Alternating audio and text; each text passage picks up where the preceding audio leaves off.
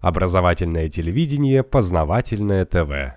Вообще люди там ну, интересные люди, очень много людей хороших. Я их люблю, там соседей своих люблю. Они там к нам на чай ходят. Э, э, раньше они друг друга не знали. Вот так вот э, здоровались. Мой муж там прожил 27 лет, никого не, не знал там по именам. А теперь да. они к нам ходят на чай, я их всех собираю, я там им блинов напеку, я там их чаем напою, еще венца налью, и, вот, и все довольные сидят, раскраснеются, разговаривают, им это нравится, потому что для них это непривычно, ну как это так? А вот так собрались соседи и поговорили, да, для них что-то это новое такое.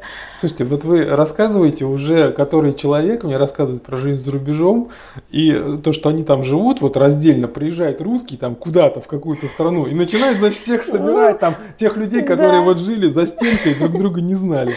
Точно, ну мы же привыкли, ну мы не можем в какой-то изоляции жить. У нас всегда, у нас такая душа, она требует такого объема, она требует какого-то общения живого, да, она не может вот э, на одном, на, на чем-то сконцентрироваться только вот на своей семье, только на себе, потому что у нас общественная такая душа, да, у нас, у нас такой архетип, Наверное. другой совершенно, человеческий такой вот, э, и его невозможно сломать. Возможно. Даже, э, вы знаете, его можно попробовать сломать. Сломают. Не сломают. Ну, вас не сломают, детей, внуков сломают. Но если мы не дадим, то и не сломают. Ну, это уже другой вопрос. А вот над этим сейчас, я думаю, вся Россия и задумывается, как это сохранить. Потому что, ну, по-другому нельзя. Можно. Вот, ну, вы же, вы ну, же приехали в Англию, видели, что по-другому можно. Нет, ну по-другому можно, но для российского человека это все, это смерть. Вытащить из них человека вот очень сложно. Угу. Вот честное слово. Вот вы знаете, э, другие люди становятся, когда с ними на такое общение, вот на таком уровне, ну, у них там глаза по-другому, тогда они тянутся по тебе, они понимают. Это вот как дети, знаете, они знают, когда э, там взрослые хорошие, да, они к нему идут. Если угу. они чувствуют там кто-то плохой, они угу. вот так. Вот. И тут также люди, они хотят с тобой там поздороваться, они хотят что спросить, они хотят как-то пообщаться, им это нравится. Вот. Вопрос, а как ну, же они докатились до такой жизни, что они с друг другом даже не общаются или общаются там здрасте, здрасте? Ну, а да, душа? Это, это вот это такой просто вопрос в воздух, скажем Вот так. все думают, что душа это какое-то эфемерное понятие, но это, это настоя, настоящее реальное понятие, и его какими-то неправильными моментами вытравляют люди наши русские, они вот какие-то душевные, да, вот угу. они пытаются это все держать, эм, вот это делиться, вот она, понимаете, вот этот объем. Тогда, когда ты даешь, тебе еще возвращается.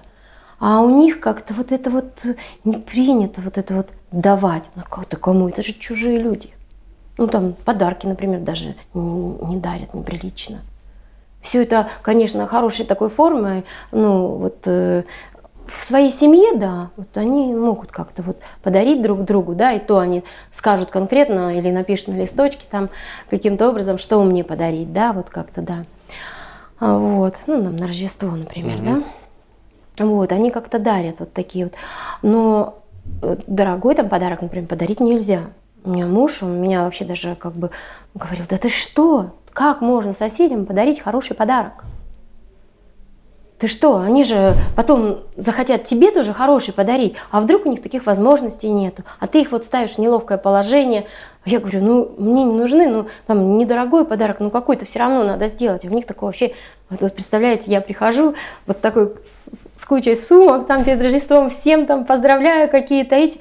У них такие глаза, они не готовы к этому, конечно, но пусть это будет, это не обязательно же там, чтобы это даже дорогой подарок, да, угу. ну чтобы это был сюрприз, чтобы поднялось настроение, чтобы вот это вот общение передать вот частичку такую вот на память. Мы же привыкли все на память.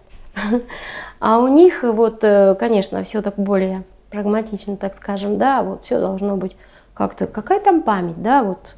Даже на свадьбу, например. У нас на, на свадьбу нам подарили три фоторамки, например, да, и все. На свадьбу? Три да, фоторамки? Да, у нас было около ста человек на свадьбе. Трое из них каким-то образом разорились на фоторамки. Вот. А, ну и с работы, например, у мужа, у него был подарок, нам обед устроили в одном из э, хороших ресторанов, подарили ужин, так скажем, да, На сколько оплатили. человек? На двух. У нас на двоих романтический ужин нам подарили. Слушайте, Да. а, Ну вот а что, у них не да. принято подарки на свадьбе дарить, что ли? Нет, не принято. Не принято подарки дарить. Ну вот так как мы устраивали дома свадебный вечер, да, мы, конечно, там спиртное, все это, все это предоставили, да, какие-то там, ну вот э, э, покушать, все вот э, там столы, все это украшено, конечно, было красиво, очень было. Все это мы постарались сделать как вот как надо. А если вы устраиваете свадебное торжество где-то, например, там в каком-то баре или в каком-то ресторане, то вот эти канапешечки такие вот, э, там какие-то что-то такое покушать, значит, та пара, значит, которая св- свадьбу делает, да, они вот это все предоставляют гостям, а спиртное за барной строй- стойкой они покупают сами. Он подходит, покупает, что им Надо надо, спиртное или там напитки какие-то, это все за свой счет. Вот это свадьба. Да, да. И это как бы считается нормально. Также и поминки, например. Бутербродики, канапе, как бы, да, это заказано. А спиртное, подходите к стойке, покупайте сами, если вам хочется, как бы, таким образом. Познавательная точка ТВ. Много интересного.